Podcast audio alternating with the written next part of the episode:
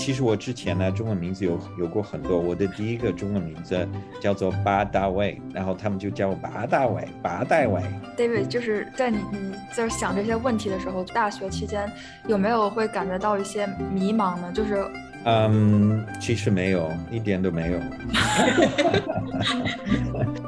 听众朋友们，大家好，欢迎收听话梅堂第零期《如何过有意义的大学生活》。话梅堂是一档关注个人与社会有机互动的播客栏目，坐标香港大学本部校园梅堂。在这里，我们带入人类学、社会学等跨学科视角，同时分享多元文化的精神养分，以期身心共同成长。我是 Luna，我是 Ziggy，我是 Miki，我们仨是话梅堂第零期的音频编辑。这一期其实主要是想让大家认识一下咱们的常驻嘉宾宗树人老师，Professor David Palmer。宗老师具有法国和加拿大双重国籍，现在在香港大学社会学系和香港人文社会研究所当教授。他是一名人类学家，同时也是中国民间历史文化与当代中国研究的资深学者。上世纪九十年代的时候，在四川成都生活过一段时间。在港大念书的同学们，或许多少都有听过他的名字，也有不少同学上过他开的通识课程。而且呢，似乎每一届学生，当他们听到宗老师开口说中文的时候，都感到非常的震惊，因为他的中文确实说的特别好。当然，除此之外，宗老师的课真的特别有启发，尤其启发学生去思考人生的意义，以及用更开放包容的眼光看待不同的精神文明与社会。所以我们特别策划了这一期，跟宗老师拉拉家常。看看宗老师的大学生活是怎么度过的？对于如何过有意义的大学生活，他又会给出什么样的回答？让我们一起来好奇一下吧。哦，我一直也不太知道，就是为什么，为什么您给自己取的中文名为什么叫宗树人？嗯，其实我之前呢，中文名字有有过很多。我的第一个中文名字叫做巴大卫啊，巴蜀的巴啊，巴蜀的巴，然后大卫 David。哦，八大卫然后就是说，因为那个时候我我我去了成都，然后他们就叫我八大卫，八大卫，八就是八，因为 Palmer 嘛，所以这个 Pal 这个帕帕这个 Palmer 帕，那就从就反正弄成了，因为那个时候我不太我没有这种感觉，所以我就把这个 Palmer 弄成八啊。呃，但这个这个名字很不好听啊，是吗？八大伟，八大伟，他们就叫我白大八八大伟。那后来呢，我的一个最好的朋友，他叫欧阳金哥，那他有个双姓，我特别喜欢那个啊，所以呢，因为有这个 Palmer 嘛，所以哪个双姓有点像马，所以有司马，所以然后呢，有一段时间呢，我中文名字叫司马大卫。啊啊，那么有一次呢，其实和我爱人，我们就在想啊，我的中文名字，然后就想了我的导师。我的导师呢，他叫啊施州人，嗯，就是说呃呃施工的施嘛，啊施工的施，然后舟就是一个一一个船嘛，嗯啊人人人类的人，那他为什么叫施州人嘛？因为他姓 shipper，那 shipper 就是 ship 就是舟。啊，所以 shipper 呢，就是在船上工作的人，就是船工嘛。啊，所以呢，他的中文名字，因为他姓，他叫 shipper，啊，所以呢，他的中文名字叫施州人。Shipper 那是州人，那么我姓 Palmer，Palm 就是棕树，木字旁的棕树。啊啊，所以那就像 worker 是工人，那么 Palmer 就是棕树人。但是呢，没有一个木字旁的棕这个姓。所以把木字旁的去去掉了，然后这样子呢，其实觉得特别的好，就是这个棕字也可以去，其实有很多的含义。因为棕呢也是宗族，那宗族呢，那就是一个家庭，人类就是一个大家庭，所以我们要就是怎么样树立人类呢？就是其实整个人类就是一家人。应该是一九九八年，我那个时候在读博士。反正那个时候已经是自己的，又是我自己人生的道路，然后又是我的这个研究啊研究的呃重点啊，所以呢，其实啊，我们觉得这个名字又很好听，又很独特啊，又是我非常认同它的含义的。嗯，所以就是您是在就是读大呃读博士的时候就已经确定好了，就是您将来要。做这一系列的事情吗？还是？呃，对呀，因为那当然就是说，你读博士肯定是要有一个非常清楚的一个要研究的一个一个主体啊，所以到那个时候就已经是已经是很清楚的，对对。那在博士之前呢，就是在就是是在一个什么什么样的一个契机下，就是您决定就是呃做就是和中国很相关的这个研究呢？对，其实这个呢，嗯嗯。应该说是这样子，在我中学的时候，嗯，我特别的，嗯，想，呃，了解完全不一样的世界，啊，完全不一样的境界，啊，所以我对就是不同的文化是很有兴趣的。我长大在多伦多，那么那边其实是一个移民的城市。嗯，周边有各种所有国家的人，然后呢，我特别好奇他们是什么样的一种思想，他们什么样的一种文化，他的生他们的生活是怎么样的，呃，所以呢，嗯，我早在就说高中的时候，我们那个时候有一种呃交流的项目叫做 Canada World Youth 加拿大世界青年，然后就我加入了这么一个项目，然后就被派到巴基斯坦三个月，然后住在巴基斯坦的。乡下有点像乡下乡的一种感觉，就到农村三个月，然后那就是他们的文化、他们的思想和我的非常非常不一样。那我特别的喜欢来完全的进入另外一个世界，呃，所以嗯，其实我最初就是我就想这样子去嗯探索啊啊其他的世界。嗯，其他的思想和精神世界，嗯，所以呢，我在啊，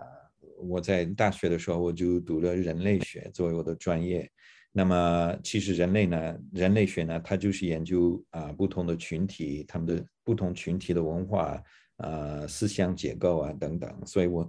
我们在人类学就可以了解到，就是说原始部落啊，非洲啊。什么非常不一样的一些，他们的他们的世界和我们的完全不一样的。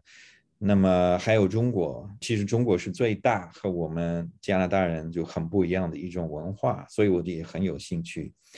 就是西方的这种啊很世俗的一种这种很不一样的一种文化一种世界呢，那肯定是有一种灵性的一一种维度啊，它的它的精神的维度，它的宗教的维度。啊，所以呢，嗯，大学生的时候，我也在思考，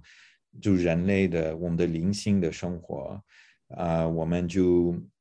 其实我们生活的意义不在于我们的一些物质的东西或者身份上的一些东西，那是什么？啊，所以我特别这这些问题，我特别的好奇，特别想多多多认识，啊，所以呢，当时也在追求。就开始追求或者想了解这种东方的呃神秘主义哈啊东方的思想，所以也是进入另外一种世界，一种呃灵性的一种世界，所以我就想去研究这个的。David，就是在你你在想这些问题的时候，大学期间有没有会感觉到一些迷茫呢？就是这些想法会和。你将来的一些期待所相悖呢？因为比如说现在在就是中国社会，我们可能会比较看重就是就业，还有就是这个专业的前途。所以当时有没有过一些纠结呢？嗯，其实没有，一点都没有。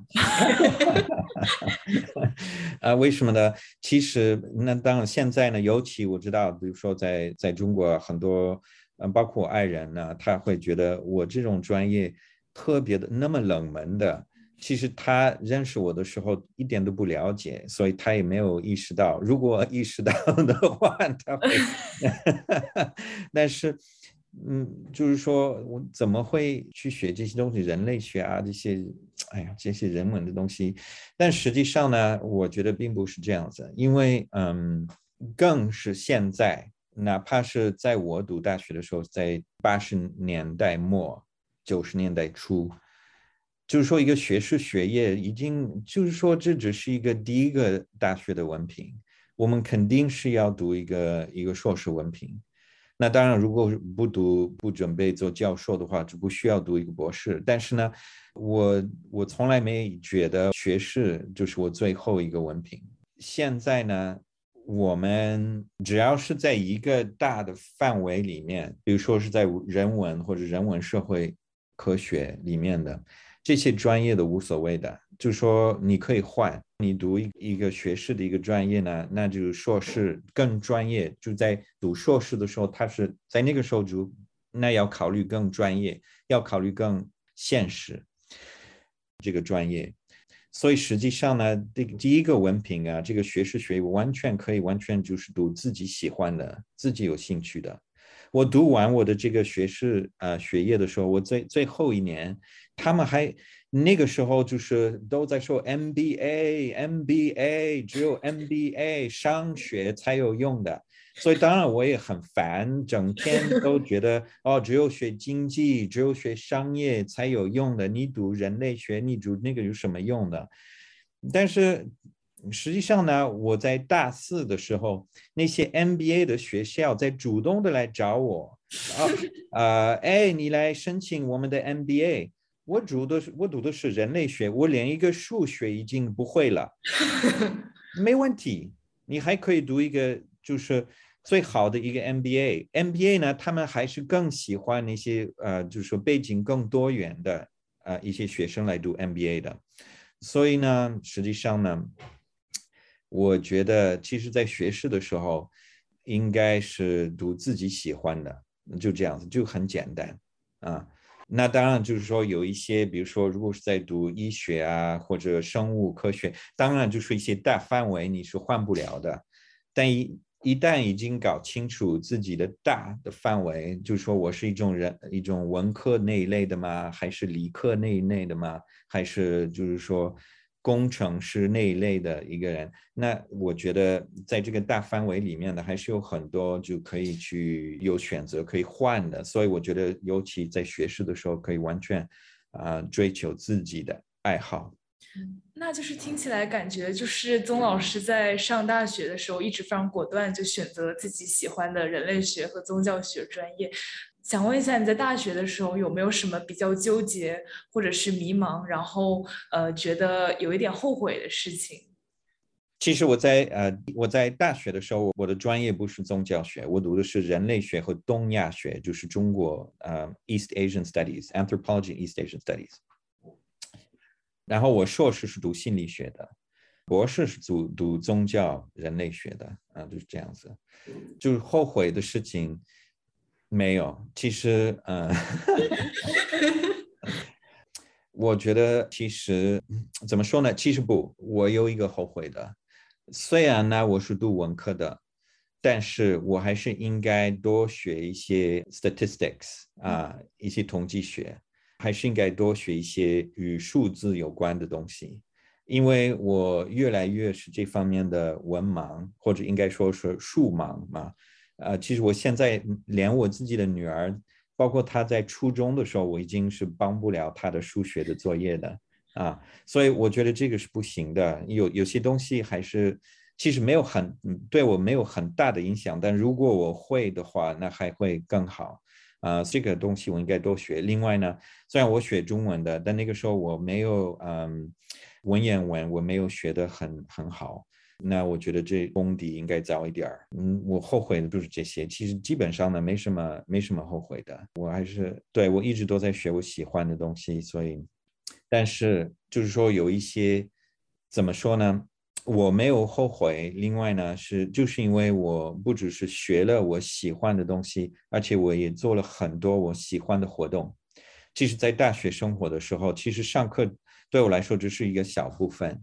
大部分呢就是体验生活，体验啊自己独立的生活，体验参加当时那些学生的组织，做了一做了一些社会服务的一些，还有一些社会行动的，做了很多。所以在那个时候就是充分的有意义的。那如果我没有做这些事情呢？我觉得我肯定现在是特别后悔的，因为我们大学生活是实际上呢是人生一个最自由的一个时间段，因为之前呢又不独立，还不太年轻，然后呢慢慢大学毕业了以后呢，慢慢呢，就是说要越来越说建立自己的事业啊，建立自己家庭，所以有很多很多的要负责任的事情，所以不能越来越是不能随便的，就说想做什么就做什么的。但基本上，我觉得在大学的时候也差不多又可以独立。然后呢，一般来说，那当然也不是所有的，但是呢，我们在大学生活的时候，一经济上也不是一个太大的问题，我们也可以生活的很简单。所以哪怕我们没有钱，我们年轻的时候不需要什么钱，就可以生活特别简单，就可以不用吃多少，也不用花多少啊，所以不需要很多钱。所以在大学生活是最自由，所以这个要充分的利用，要进入，要认识很多不同的人，要去了解他们的生活，要跟他们打交道，要跟他们一起做事情，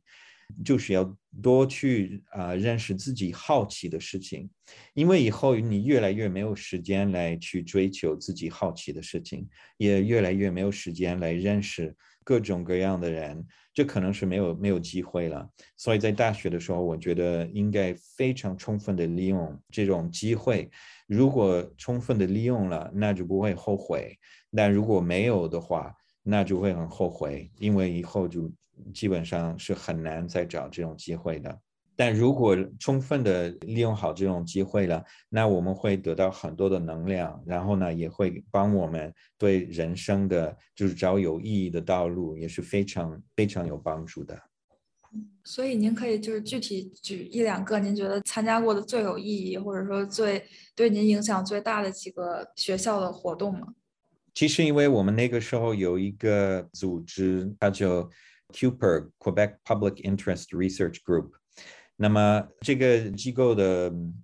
目的呢，是让我们学生可以自己做一些研究，然后呢，那些研究呢，我们会利用应用在促进社会上的改进。那比如说，我们会研究一些环保的一些问题，然后呢，我们就会提倡，比如说，呃，麦吉尔大学应该多用啊 recycled paper 啊，所以就改变这个学校的一些怎么用纸的一些政策。啊，所以我们会组织这一类的行动，就说有一些啊，在法治方面的一些啊房客，在我们学校的旁边，他们不了解他们的法律上的一些权利，所以呢，他们的房东比较容易骗他们啊，所以呢，我们会敲门在那些呃公寓里面。然后呢，给那些人讲作为访客他们的他们的权利是什么啊？所以这个我觉得蛮有意义。我认识了很多人，而且尤其其实这些行动后来呢，我也有很多的反思。那我们做每做一个团体，一个学生的团体，我们一直在考虑我们怎么样来来改进我们这个世界。我们可以做一些什么？我们要做一种很。平等的、很很民主的方式，所以我们会不断的讨论、不断的磋商，所以我们会思考很多的问题。在这个里面呢，我就也交了很多朋友，我们会不断的去思考、去讨论我们社会上的各种各样的一些一些情况啊。所以我觉得这是一些，如果现在来说，就相当于做志愿者嘛。但是呢，我们不只是一盲从一个。组织来来安排我们怎么志愿是自己决定，我们要做一些志愿服务，那我们会讨论我们应该做什么，呃，什么样的志愿服务才有用的，它的效果怎么样？嗯，所以我觉得这个非常非常有意义的，所以这是我我喜欢的一种嗯活动。然后另外呢，其实只是说自己的工作。觉得现在最有价值的是，我如果看身份的话，是最不好的经验。就是说，当服务员在饭馆里面，我当过一个咖啡吧的服务员，然后呢，也当过一个，呃，对，就是说我我我当过一个一种快餐店的服务员。里面呢，因为我工作的 bar，他们都是社会背景是非常不一样的，有有难民。有交换学生，有有伊朗的，有伊拉克的，有英国的，有加拿大的，有各种年龄的，有男的女的。反正我们这我们就在这个很基层的一种工作里面呢，我就认识了很多不同的人，跟他们交了朋友，然后认识他们的生活。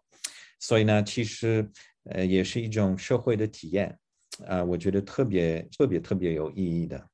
但是呃，也会感觉就是现在大学生他们可能会说，哦，参加这么多活动，那会不会影响到你的学习成绩啊什么的？因为就感觉在现在的大学中，GPA（Accumulative Grade Point） 这个东西非常重要。然后很多同学都会说，哦，我宁愿呃可能少参加一些活动，然后把我的 GPA 提升的更高一点。那想问一下，就是你对 GPA 这个东西是有什么看法呢？然后还有说。说呃，怎么样平衡好 GPA 以及丰富的一些活动之类的呢？因为毕竟我是教授啊，所以我要要让你们还是要投入你们的作业，还是要做得好。但是 实际上呢，我非常讨厌这个东西。实际上，我从我自己好像从来没有注意我的 GPA，只有在我女儿，因为她现在是大学生，所以呢，哦。作为家长，现在要注意他的 GPA。然后我们在哎，然后我爱人说：“哎，你的 GPA 是什么？”然后我一点都没，我不知道。我只要 自己去查我过去的那些 transcript，然后知道了我的 GPA。其实我从来没有去，好像没有去用过这个东西。我不知道有没有用 这个 GP GPA，其实也不能说是没有用的，呃，但是如果是要申请一些比较，比如说名牌大学的一些研究生的一些呃 Masters Program，啊，肯定你的 GPA 啊是一个重要的。那些 Employer，我听说他们会看 GPA 的，但我告诉你们一件事情，可能是只有在第一次。第一次的申请，比如说申请研究生或者申请工作，第一次才也许是啊起作用的。其实我不知道哪个老板还觉得 GPA 能够代表一个人的工作能力。如果有这么一个公司，不知道这个公司他他们在想什么？GPA 根本不能代表一个一个人的工作能力。但我听说有些公司他们会看，但是应该这样说的。因为不管你 GPA 怎么样，进入了这个公司以后呢，过了一段时间呢，他们会看你实际能力，而不是看你的 GPA。所以呢，比如说进入一个公司，那也许有一个人他就因为有高 GPA 进来了，有一个人的 GPA 有低低一点了，但是呢，到最后呢，也很快他们就要看你实际的工作能力，而不是你 GPA，甚至不是你哪里毕业的。所以呢，有些东西，比如说你是哪个大学毕业的，或者你是什么 GPA，如果 GPA 很高，他肯定给你一个 head start，这是肯定的。但是只是一个 head start 而已。所以如果你没有，比如说你不是个名牌大学，或者你你 GPA 不怎么样，其实这也不是一个最后呢，还不是一个决定性的一个一个问题，还是自己的能力还是最重要的。我自己就都能看，包括在在港大，我我自己能看，在教授当中，我们就说有进来的一些新的助理教授，那有的他就是剑桥的博士，他是什么耶鲁大学的博士，呃，所以他是最最名牌。那有的呢，也不不一定是那么那么的名牌大学的博士。那肯定这个名牌大学的人，他申请的时候可能。对他有一点儿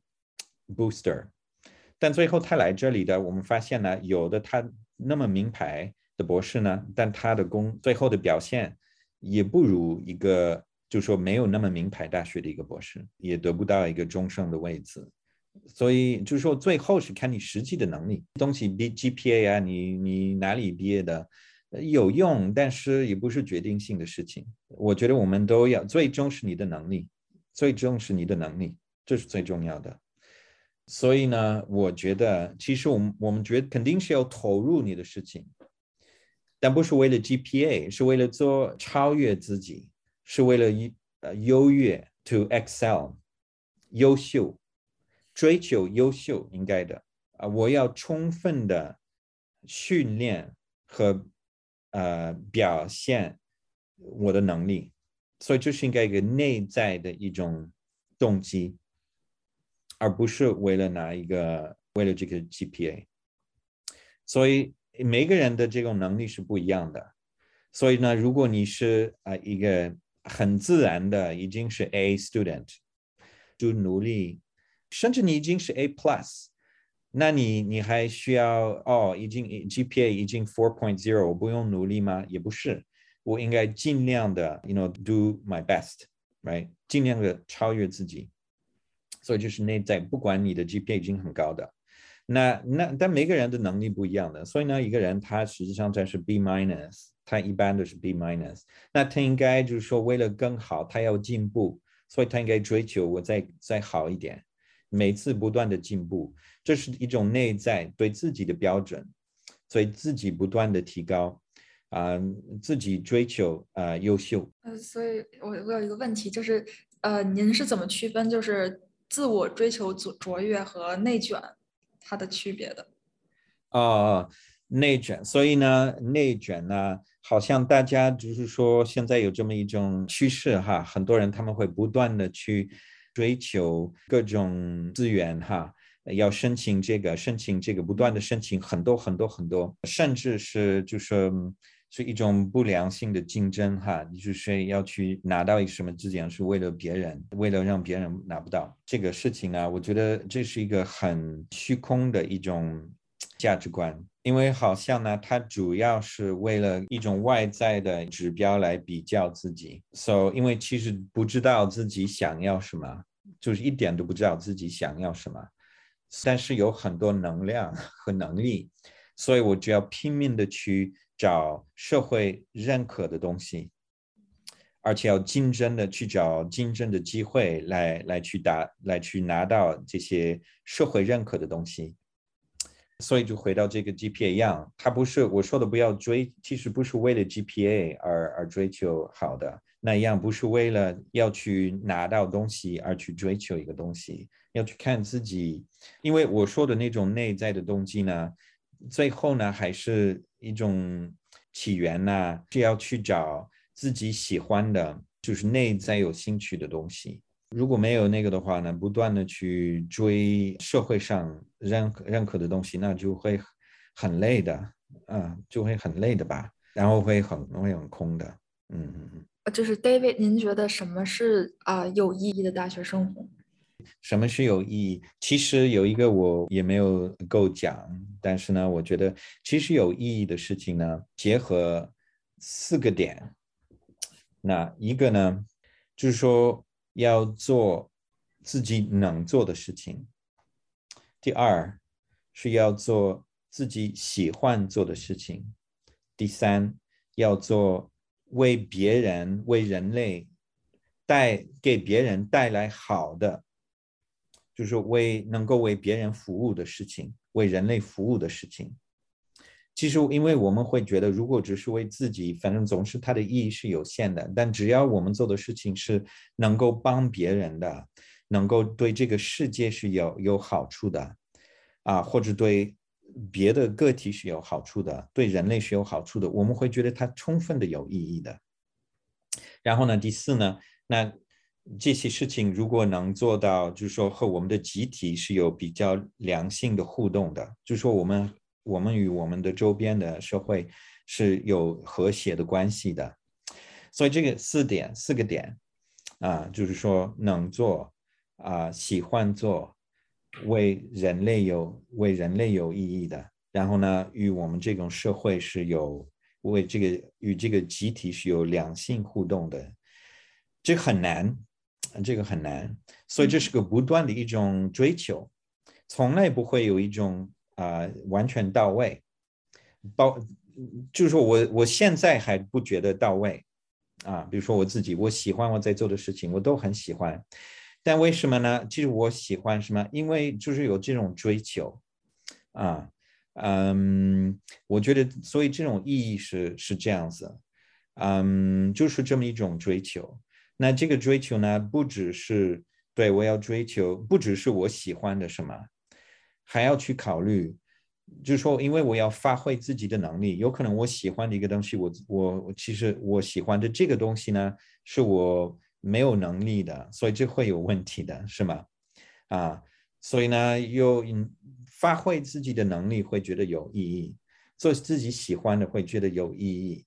会为别人，就是说有为别人的带来好的啊，带来幸福的，那是超有意义的。然后，如果大家都一起很开心的在看你做这个事情，或者你在和大家一起做这种事情，那会觉得很有意义的。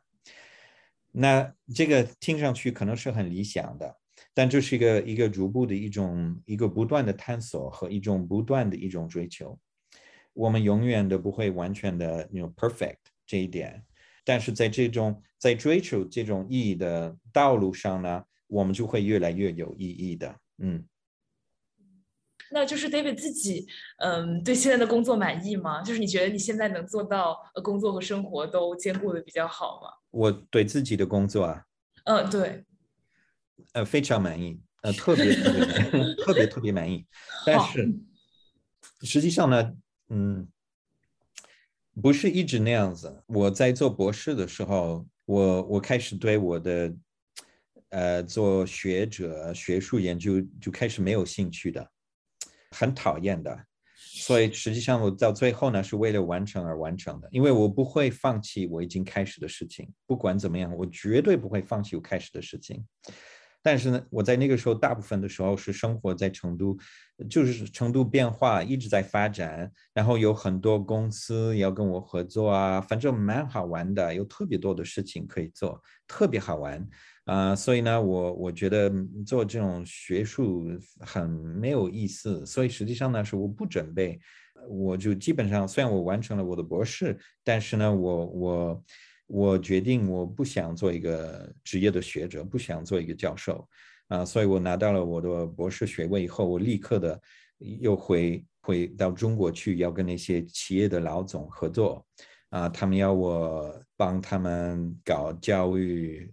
教育行业的事情，房地产的事情，各种各样的。但基本上我做了这个，做了也没做一年，就 就发现这不是我会做的事情，就不是我喜欢做的事情。不过呢，因为那那个时候是零二年，二十年以前，如果我坚持，我肯定现在也蛮好的啊，在这种行业这些。商业领域里面的，不过那个时候我我反正还是反正这些其他的故事很多故事，anyway 我不行，我做这种事情，所以我还是决定要不要做外交官，要不要做学者啊，所以我准备考试加拿大的外交官的考试啊，然后另外呢就要申请一些学术上的岗位。所以，其实，在开始我也并不，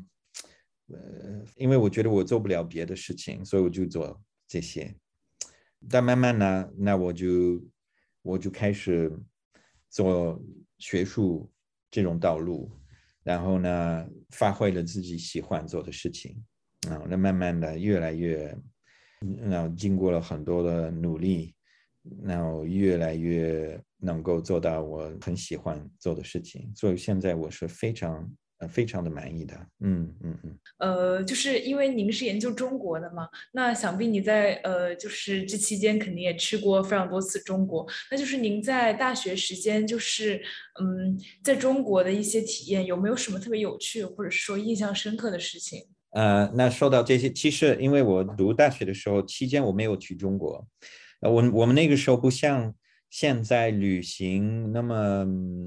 随便去飞来飞去的，啊，那个时候你要从加拿大去中国是哇，是一件很大的事情，机票也很贵，所以我没有去。只有毕业了以后我去了。嗯，那有有呃，说到这些，有一个很有意思，我让我很惊讶，我去了中国，嗯，那是那个是一九九三年。那个时候改革开放才就是才十年多，也基本上只是刚刚起步。那呃那个时候你在中国，你大学就是我们刚刚在聊这些问题，是他们那个时候会觉得你你们在讲这些问题，完全的就没有概念，因为那个时候是你中学你选什么专业是国家给你安排什么什么专业，你不是自己选的。然后呢，你大学毕业也是国家给你安排单位的，你做什么工作不是自己选的啊。所以我那个时候我去了中国，我做英语老师。我其实我第一件事，大概第一个礼拜，嗯，因为我的学生他们不是大学生，他们是干部，所以就是一种干部培训英文的。就我在一个一个干部学校教英文啊，所以呢，他们会专门，他们是石油部门的石油管理局啊，所以全世界的油田的干部都被要被派到四川，我们在我们的学校专门来一年来来学英文。那我们呃，所以他们都是工程师啊，地质学家。呃，石油呃，甚至会计，反正是在石油单位里面，已经是在做，已经在工作。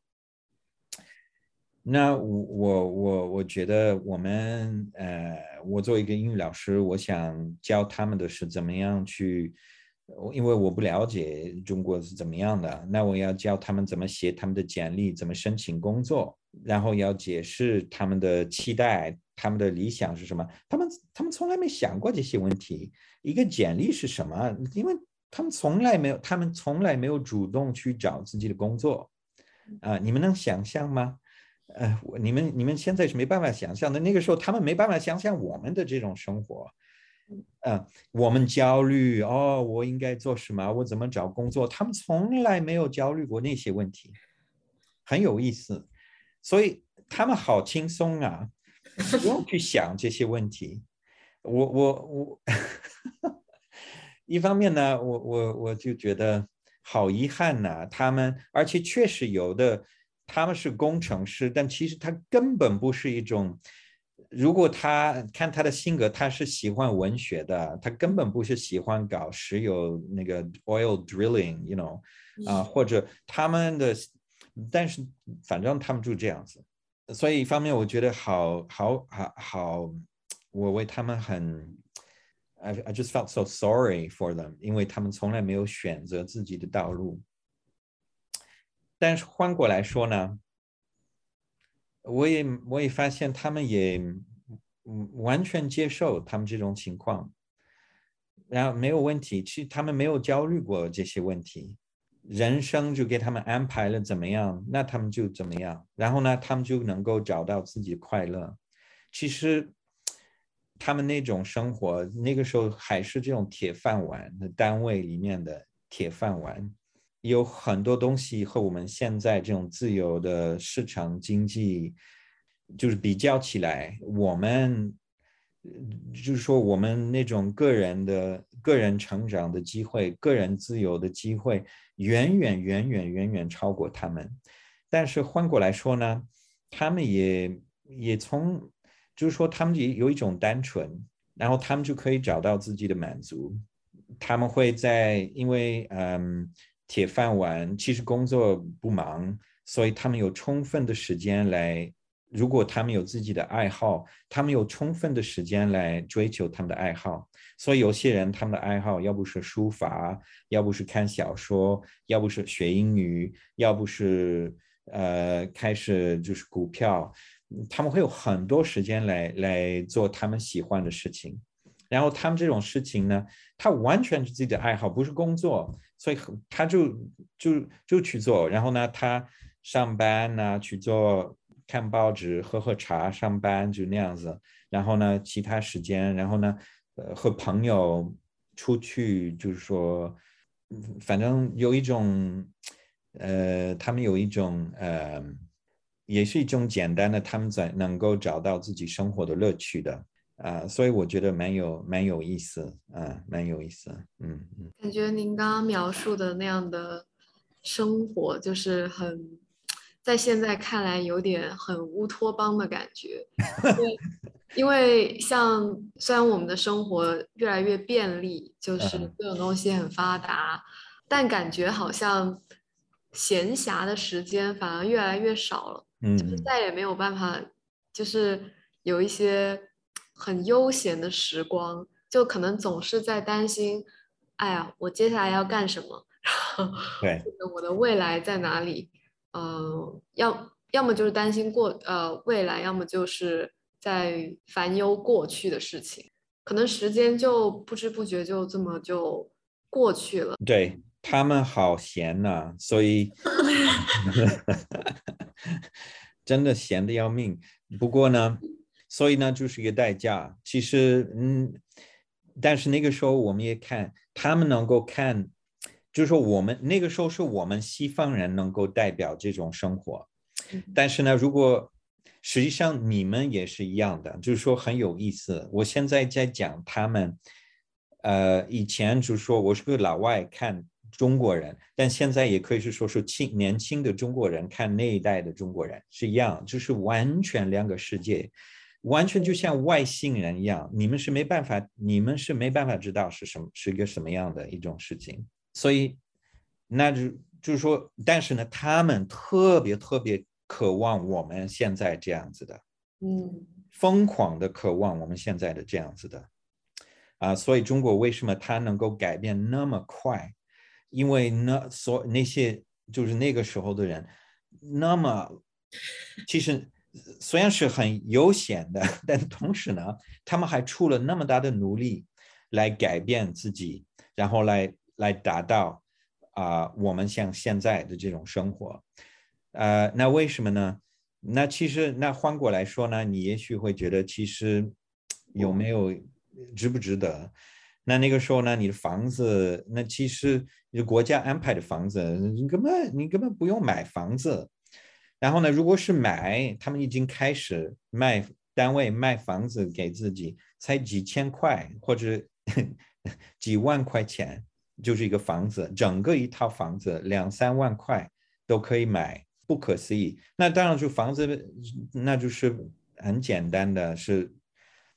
呃，清水房嘛。那那个时候不会装修的，它就这样子，全是水泥啊，没有楼，没有电梯的是吗？一切都是现在，反正这些房子现在还在嘛，现在很旧。那那个时候，那但但那个时候，所有的人都住在那种房子。啊，所以你你住在七楼，我有我有一年时间我在成都就住那一类七楼的房子，所以天天都要是要要爬上七层楼，就就那样子，就很简单。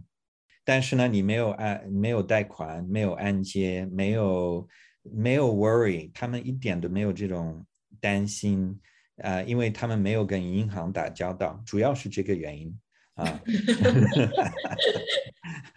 但是他们又担心一个事情，实际上呢，他们有焦虑一种事情，他们不断的焦虑的是啊，搞关系。呃，现在呢，毕竟在市场经济呢，有大部分的东西呢，你可以自己买来解决。但那个时候呢，市场经济经济已经开始，但是很多很多很多事情呢，是不能随便去买的。哪怕你要去看医生，是不能随便去看医生的。所以呢，你你你要看医生，你还要拉关系。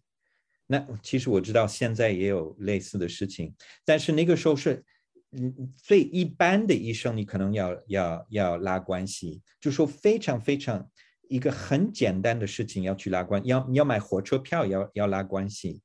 啊，呃，要要，其实要换房子，对，因为那不是买没不是自己的房子，所以单位给你的房子，所以如果你不喜欢你的房子，你不是随便换，那你要跟领导拉关系，或者夫妻两个都在不同的单位，你要去换单换单位要拉关系，结婚要拉关系，什么事情都要拉关系，所以呢，他们在不断的烦恼他们和领导的关系。我觉得这方面的，包括在现在的中国大陆，已经单纯这方面的事情已经简单多了。因为大部分的事情呢，你你可以自己买啊，所以这是自由经济的一个最好的地方。你可以买，你不用去搞大部分的事情，不用去搞关系。那个时候几乎所有的事情都要去搞关系，呃，所以我知道他们很多的我的学生，他们睡不着觉，主要是他们在想这些事情。你怎么样？我跟领导打招呼，然后怎么样？就是为了让他给我介绍一个人，可以帮我买个火车票，我还要去想那么那么久。为了买一个火车票，那么复杂，我要欠一个谁一个人情？为了为了这么简单一个事情，啊，我要搬到另外一个城市，哇，好麻烦的事情。那你要去跟多少人去想一想，我怎么样去建立一个关系？我可以，我可以给他，我可以帮他什么事情？为了让他帮我，哦哟，他们头都大了。就是实际上呢，他们最痛苦的是这一点。我们现在也很，也可能很难想象，嗯。那么不知不觉，话梅堂第零期如何过有意义的大学生活到这里就将近尾声了。在这一期节目里，宗老师跟我们分享了他的人生经历、学术生涯以及对当代大学生活的一些看法。跟宗老师聊完，我自己最大的感受就是，宗老师在聊以前的中国的经历的时候，让我感觉非常神奇，因为中国其实一直都在经历很大的变化。但是在我们出生之前，这些变化其实我们这一代是没有办法直接感知的。他的经历也让我觉得，其实我们每个人的生活都是充满变化的。所以对于不同的人来说，有意义的大学生活也不一定会完全相同。在我看来，在有限的时间内做自己喜欢的事情，对于我来说就是有意义。对对，宗老师谈论他现在的职业的时候，我也很有感触。因为我自己的话也是对人类学特别感兴趣，以后也很想做一些和人类学有关的事。所以宗老师说他当年看人类学的书让他做梦，觉得很不可思议。现在也在写让他当年自己做梦的书，我就特别特别受鼓舞，想我自己有一天也能写出让自己做梦的东西，真好呀。我们的 Miki 和 City 同学还在读大一、大二，那对已经毕业两三年的我来说，大学生活的结束其实才是漫漫人生的开始。但钟老师的分享让我看到如何过有意义的生活这个问题，其实在不同的时代、不同的社会、不同的个体身上，可以有很多不同的理解和演绎。在这里，我们也希望正在收听画梅堂的朋友们可以跟我们分享。你们的启发、感受，又或是困惑，都欢迎跟我们留言互动。对的，在这里跟大家再介绍一下我们这档节目《话梅堂》，是一档关注个人与社会有机互动的播客栏目，坐标香港大学本部校园梅堂。在这里，我们带入人类学、社会学等跨学科视角，同时分享多元文化的精神养分，以期身心共同成长。目前欢迎大家在 Spotify、Apple Podcast 等平台上收听我们的栏目，也可以持续关注我们的微信公众号“画眉堂 Mindscape”。对的，那么从下一期，也就是正式第一期开始呢，除了宗树人老师作为常驻嘉宾，我们还会继续邀请新的朋友加入我们画眉堂对话，期待听见更多不同的声音和观点进行互动。期待在下一期的画眉堂里继续与你们相会。